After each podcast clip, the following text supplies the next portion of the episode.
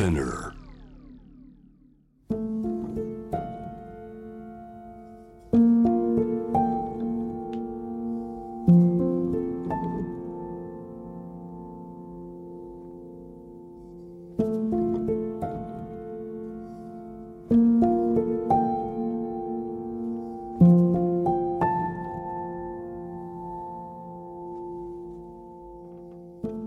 J-WAVE セレクションジェネレーショントゥジェネレーションストーリーズオブ沖縄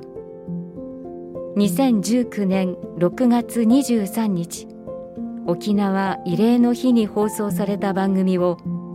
放送しなかった部分を含めディレクターズカットとして16話に分けて配信しています。ジョン・カビラさんがお父様カビラ長生さんにインタビューしました。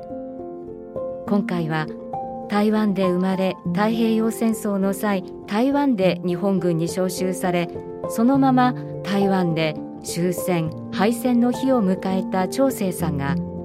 家族と共に沖縄へ引き上げる時のお話です。J-Wave Selection. Generation to Generation. Stories of Okinawa. さあ戦争が終わりました。8月15日で終戦まあ敗戦です。その後どうやって沖縄に戻ることになったんですか、ジョンさんは戻る戻るって言うんですが、ああごめんなさい。ついては、ついまあ。ついカビラ家で考えてしまうので あの あではのねでもねあのあれなんですよ、あのもところがですね台湾には3万人を超える沖縄の人たちがいたんです。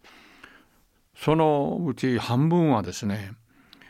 主に宮古島石垣島さらに沖縄本島から来た疎開民だったんですうん。その疎開民というのも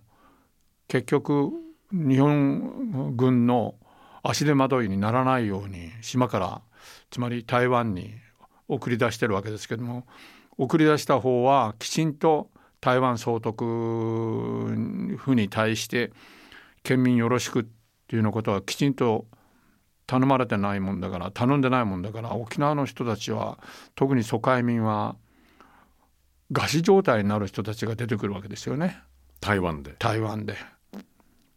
だから早く沖縄に帰りたい。しかし沖縄はアメリカ軍占領下でアメリカの占領軍はそんな3万人ものね沖縄の人間がただでさえ避難民それから捕虜こういったものの収容所で手一杯になってるのにということでなかなか帰国後帰島をですね許可しないんですよ。他の日本各地例えば九州四国、まあ、本州、うんうん。まあ、北海道は少ないと思いますけれども、まあ、いや実は今北海道の話しましたけど軍隊で一番犠牲者の多かったのは北海道から来た軍隊の uh 将兵だったんですよ沖縄沖縄で。はい。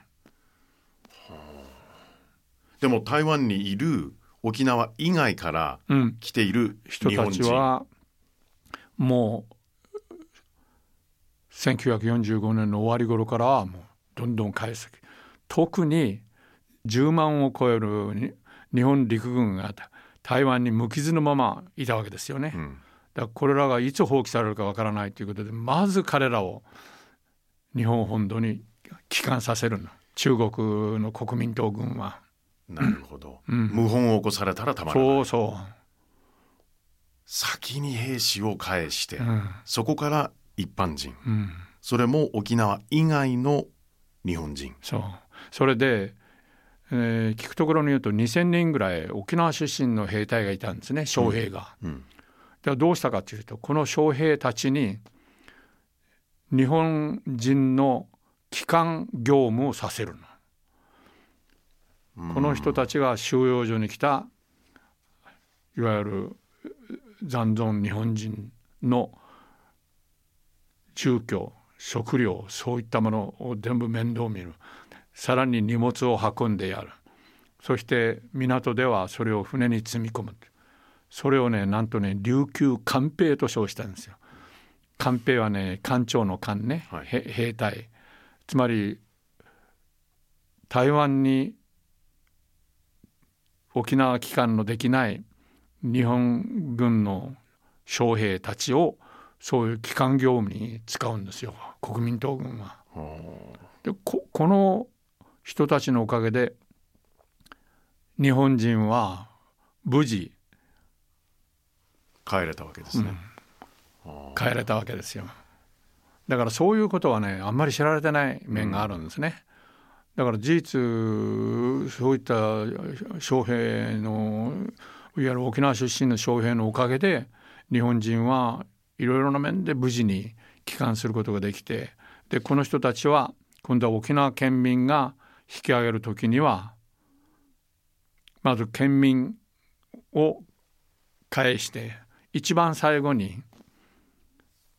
まあ、私たち一家もその時一緒だったんですけども、はい、最後の船で1946年の12月に沖縄にまあ引き上げるということができたんです。なるほど、うん、で他の家族のみんなは沖縄に帰る、うん、そしてお父さんは初めて沖縄の島の土を踏む。そうです。どんな印象でしたか？もう別世界でしたね。のお金がね小さい時から沖縄の良さ沖縄の自然の良さね特に首里城に母からねあそこはもう木がね豊かに茂っていてね実に綺麗なところでねっていうの話ばっかり聞いてた、うん、ですからその母が引き上げ船で沖縄の島に着いた時に船から見た島を見て言った言葉を忘れられないですね。はい、何でしょう？戦破れて山がありという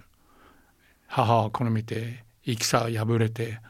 山がも残らなかったわね。この言葉忘れられないですね。まあアメリカ軍の艦砲射撃、うん、まあ要するに船の上からの大変なこれ射撃があったわけですよね。で鉄の暴風っていう言葉が、ね、そうです鉄の暴風ですよ。アメリカつまりねもう一坪に何発も落ちたというくらいの艦砲射撃それから空爆だったんですね。うん、でしかも焦土作戦でしょアメリカ軍でやるのは。というのは日本軍っていうのはいわゆる沖縄ではガマと称する洞窟がいっぱいあるわけですよね。洞窟が、はい、洞窟がいっぱいあるわけですよね。でそういったところにこもってるのにはね火炎放射器で焼くわけですよ。その中にはもう住民も一緒だったわけですね。避難してね、うん、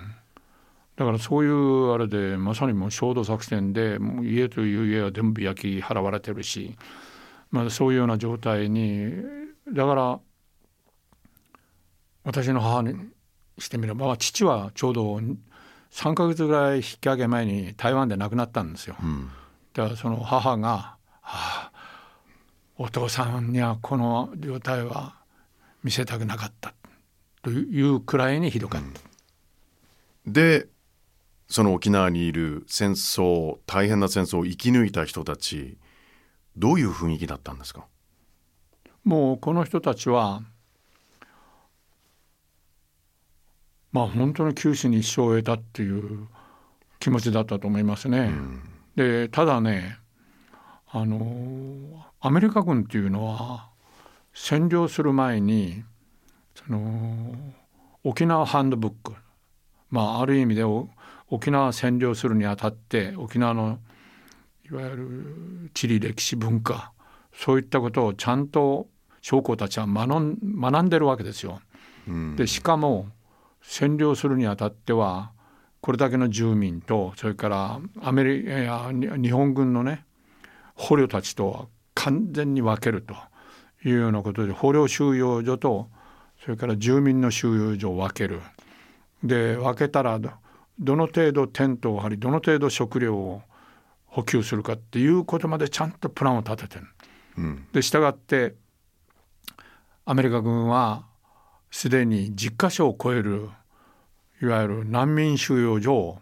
作るんですよね。はい、で彼らはその作ったところを収容所とかそういうような言い方じゃなくてみんな何々シティと称するわけですよ。つまり市にしていくわけですね。だから那覇市とか首里市なんてのところはもう住民が立ち入ることを禁じてましたからねだから中部以降に大きなその収容所を作ってその収容所がそのまま市になるわけですその中で最大の市が石川市っていうものなんです、うん、あの石川っていうことがあって、はい、太平洋側ですね。いやまあ太平洋と一番沖縄本島であの島の幅が一番狭いところですね、ね、あの辺り一帯、はい、だからそこも石川市と称するでそういうようなところで彼らはもうすぐ市政を引き市会議員を選び市長を選ばせるっていうそういうようなことからやるんですつまり民主主義っていうのをね用意して実施するわけですね。うん、で女性にも参政権を与えるだからその意味では戦後女性に対して参政権を与えられたのは沖縄が最初です日本の中で。でその時に、はい、沖縄の指導者たちの中には何と言ってても女に投票権とんでもない。だって非選挙権もあるわけですよね、うん、投票権もさることながら立候補する権利も当然女性があったんだけれども女には立候補させなかった。残念ですね、ね、まあそういうようなことが終戦当時の話として残ってます。ですからある意味では沖縄の人たちにとってアメリカ軍は解放者だったんですよ、うん、エマンスペーターというかな、うん、つまり日本軍っていうのは食料は略奪するし自分たちがこもっていた洞窟から追い出されたり中には方言を使ったっつってスパイ扱いされて処刑されたりそういう目に遭ってますからね。だからむしろ人々は日本軍を怖がってアメリカ軍が来て殺されると思ったのが殺されるどころか収容所に行ったらちゃんとテントの中で食料もちゃんと与えられてるっていう一番彼らが感激したのは医療なんですよ。うん、随分救われてますね。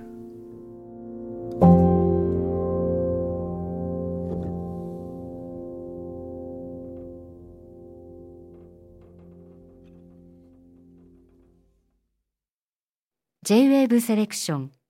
ジェネレーショントゥジェネレーションストーリーズオブ沖縄3回目はここまでとなります。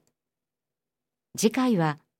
川平朝清さんが沖縄に足を踏み入れた時の印象についてです。